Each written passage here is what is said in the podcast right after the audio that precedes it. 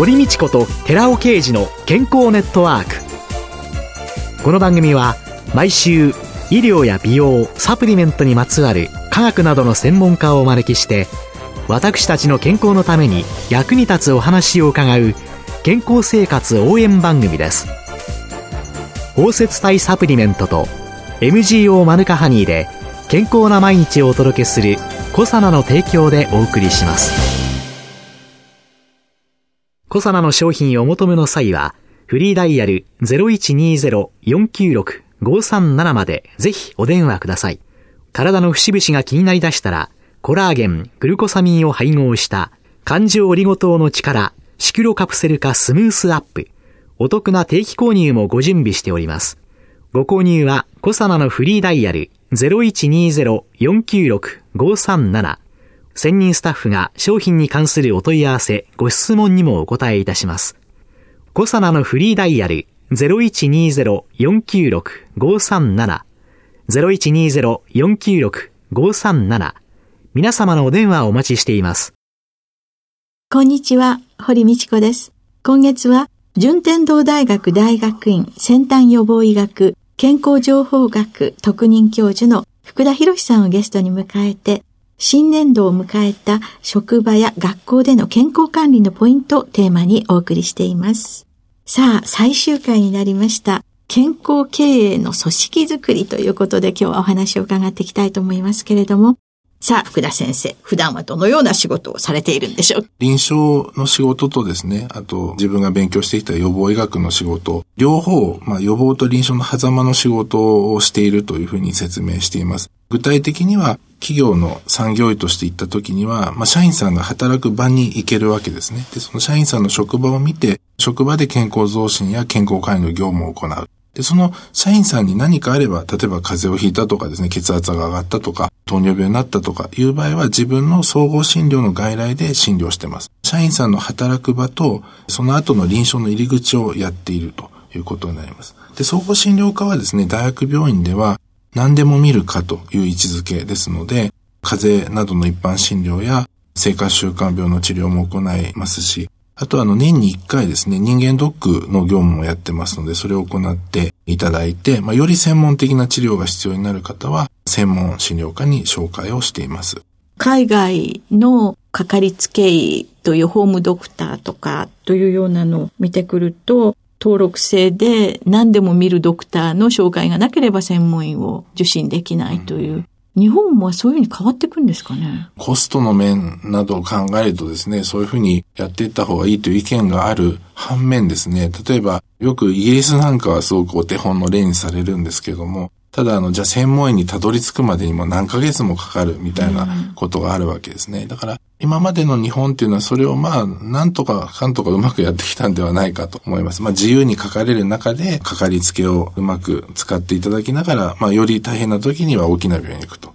でそれをだからまあみんなが大きな病院に集中してしまうとかですね、固まってしまうという状態だとその仕組みは壊れてしまうと思います。できるだけ開業遺産なんかにアクセスよく、今アクセスフリーでどこでも行けてしまうけれども、うん、そうじゃない、まあ、総合臨床医の先生方の判断を受けて、専門医に行けるような自然な流れが強制ではなくできたらいいですよね。そうね。実際は開業の先生たちというのは総合診療の仕事をしていると思うんですね。うん、で私はあとそれに加えて企業で社員さんにとって一番近い総合医は誰かっていうと私は産業医がなり得るかなと。まあ、もちろん企業の近くにある診療所の先生たちも力になってくれると思いますけど、より職場を知ってる医師という意味では役に立てるんじゃないかなというふうに思っています。今、どういう相談が多いですか？もう今はもうひたすらコロナ一色ですね。もう本当に今はコロナ一色。健康経営という健康経営有料企業を表彰するとかいろんなのが出てきましたけれども、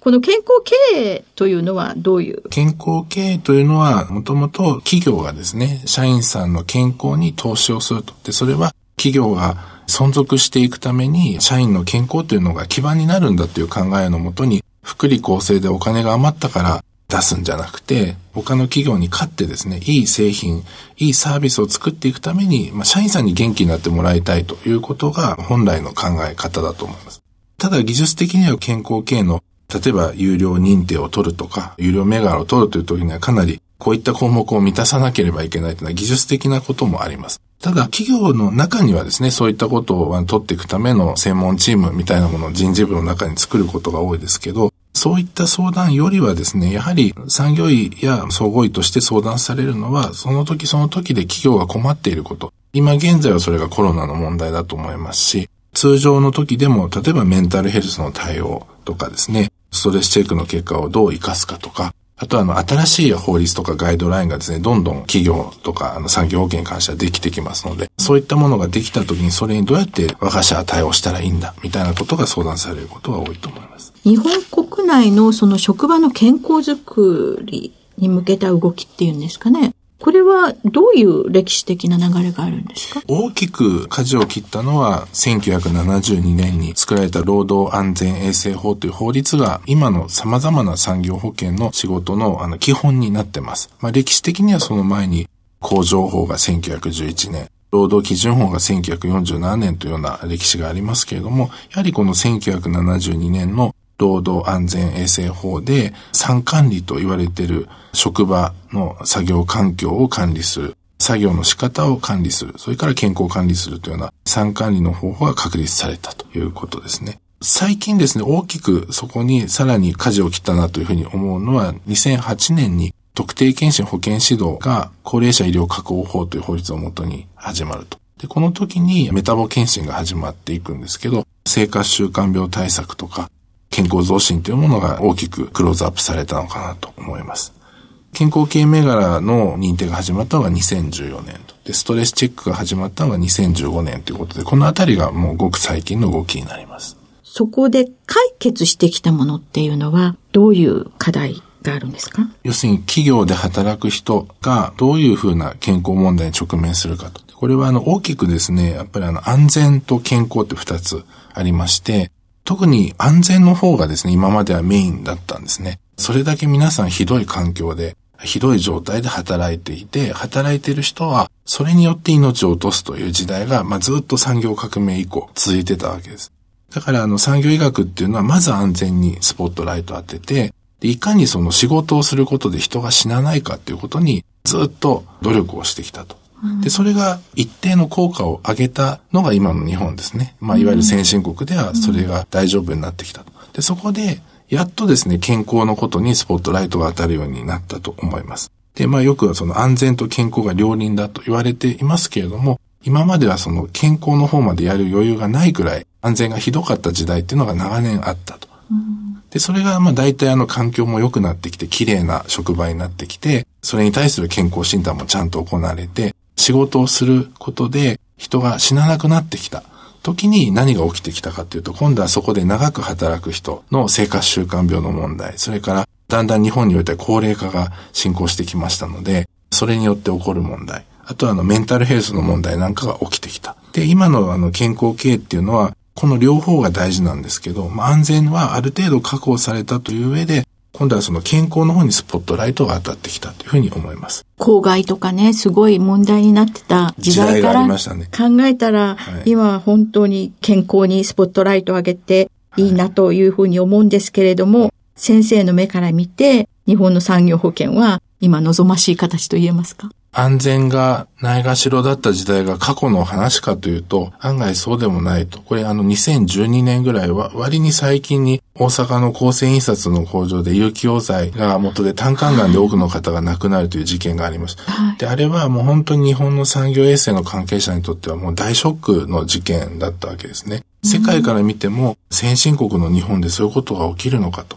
日本は大企業に関しては非常にそういったサービスもですね、産業保険の施策なんかも充実してますけど、中小企業ではまだまだと非常にあの課題があって、しかもその格差が広がりつつあるという状況があると思います。で、その産業保険のカバー率という考え方があってですね、例えば健康診断を受けられるとか、ストレスチェック受けられるとか、あと企業の設備がちゃんとしてるとか、そういったあの産業保険が働く人のどれくらいの人口をカバーしてるかという計算があるんですね。で、これあの世界の平均で見ると、すべての働く人に健康をとか言ってますけど、世界の平均は15%なんですね。働く人のわずか15%しかそういったサービス受けられないと。実は100%近い国もあって、例えばフィンランドとかですね、オランダとか、まあ、非常にそのヨーロッパで産業保険が進んでいる国においては100%近い国もあると。で、日本は先進国だからさぞ高いだろうと思いきやですね、日本の産業保険サービスのカバー率は6、7割と言われています。で、これなぜかというと、法律が日本の労働安全性法という、まあ、衛生委員会やりなさいとか、産業医を雇いなさいというのは、従業員が50人超えたらそれをスタートせよとなってるわけですね。だから逆に言うと、まあ、50人未満の企業においては、そのカバーから外れてしまっても、まあ、法律違反にならないわけです。で、当然先ほどの100%近い国っていうのはもう会社作って人を一人でも雇ったらそういう労働衛生機関と契約しなさいという法律になっていると。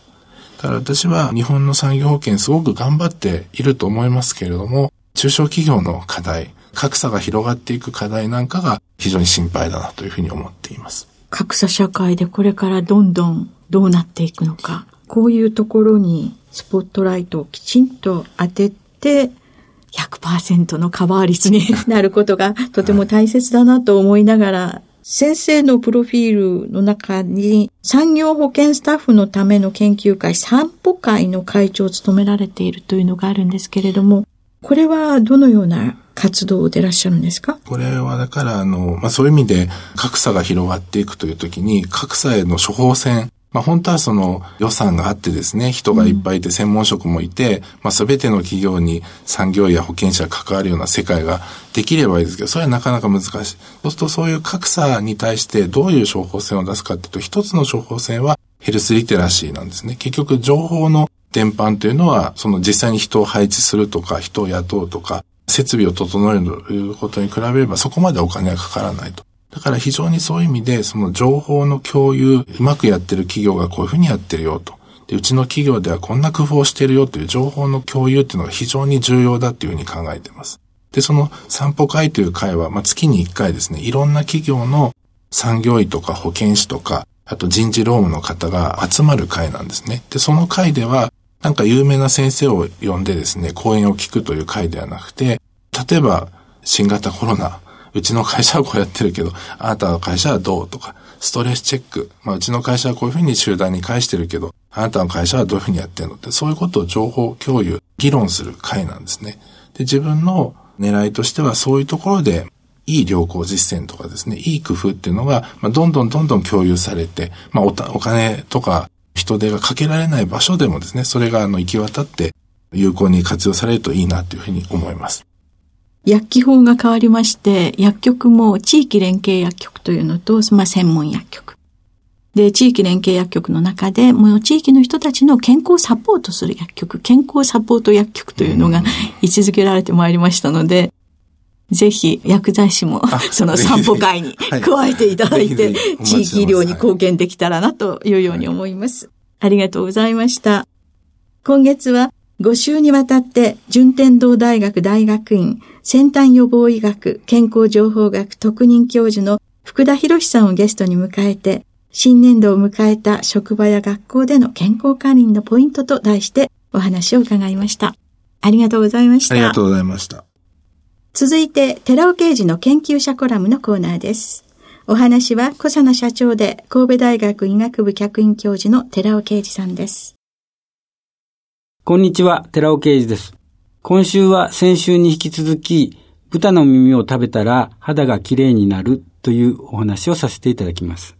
コラーゲンペプチドがどのようにして作用を発揮するかを調べるために、異なるコラーゲンペプチド濃度中で、人皮膚のグリコサミノグリカン及びコラーゲン含量を分析しました。49歳白人女性から平均直径10ミリの人皮膚サンプルを採取し、フィッシュコラーゲンペプチドの濃度をそれぞれ0.01、そして0.1、そして 1mg パーミリリッターにて9日間処理し、アルシアンブルー染色法を用いて皮膚規定膜のヒアルロン酸やコンドロイチン硫酸などのグルコサミノグリカンを視覚化しました。フィッシュコラーゲンペプチド処理によって皮膚規定膜のグリコサミノグリカンレベルが増加し、青色染色として視覚的に確認されました。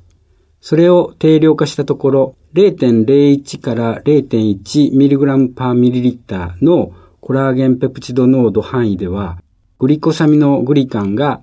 容量依存的に増加して、それぞれコントロールに比較して5倍と18倍の顕著な増加を示しました。1mg パーミリリッターのコラーゲンペプチド濃度では効果が飽和に達し、コントロールと比較して17倍の顕著な増加を示していました。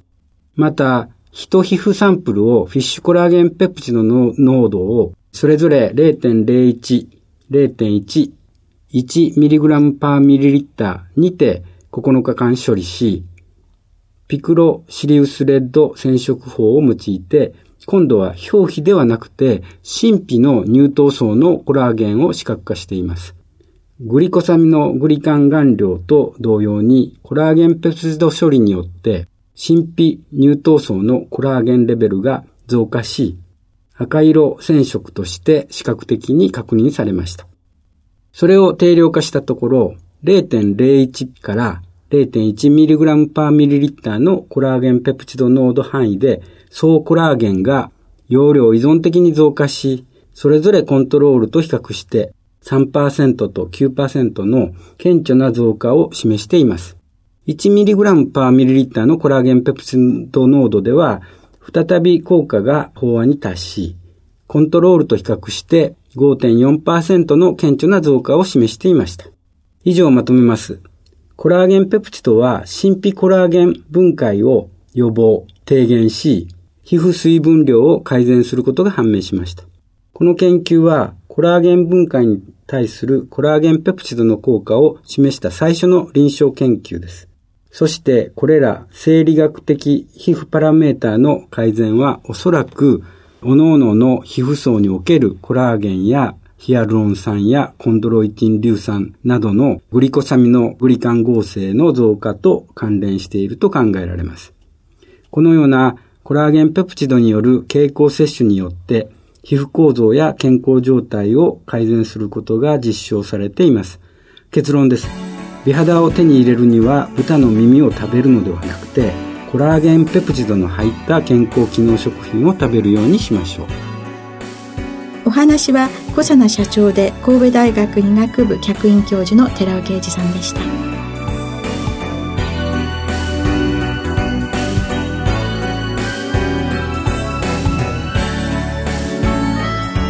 ここで小佐奈から番組お聞きの皆様へプレゼントのお知らせです。環状オリゴ糖で包み込むことによって安定性と吸収性を高めたコエンザイム9点に美白効果が期待されるシスチンを配合したコサナのナノサプリシクロカプセル化コエンザイム9点シスチンプラスを番組お聞きの10名様にプレゼントします。プレゼントをご希望の方は番組サイトの応募フォームからお申し込みください。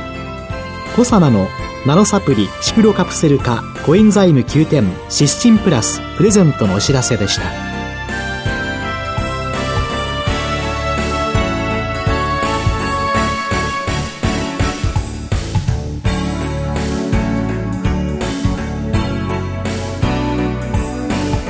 堀道子と寺尾啓二の健康ネットワーク。この番組は包摂体サプリメントと MGO マヌカハニーで健康な毎日をお届けする「コサナの提供」でお送りしました。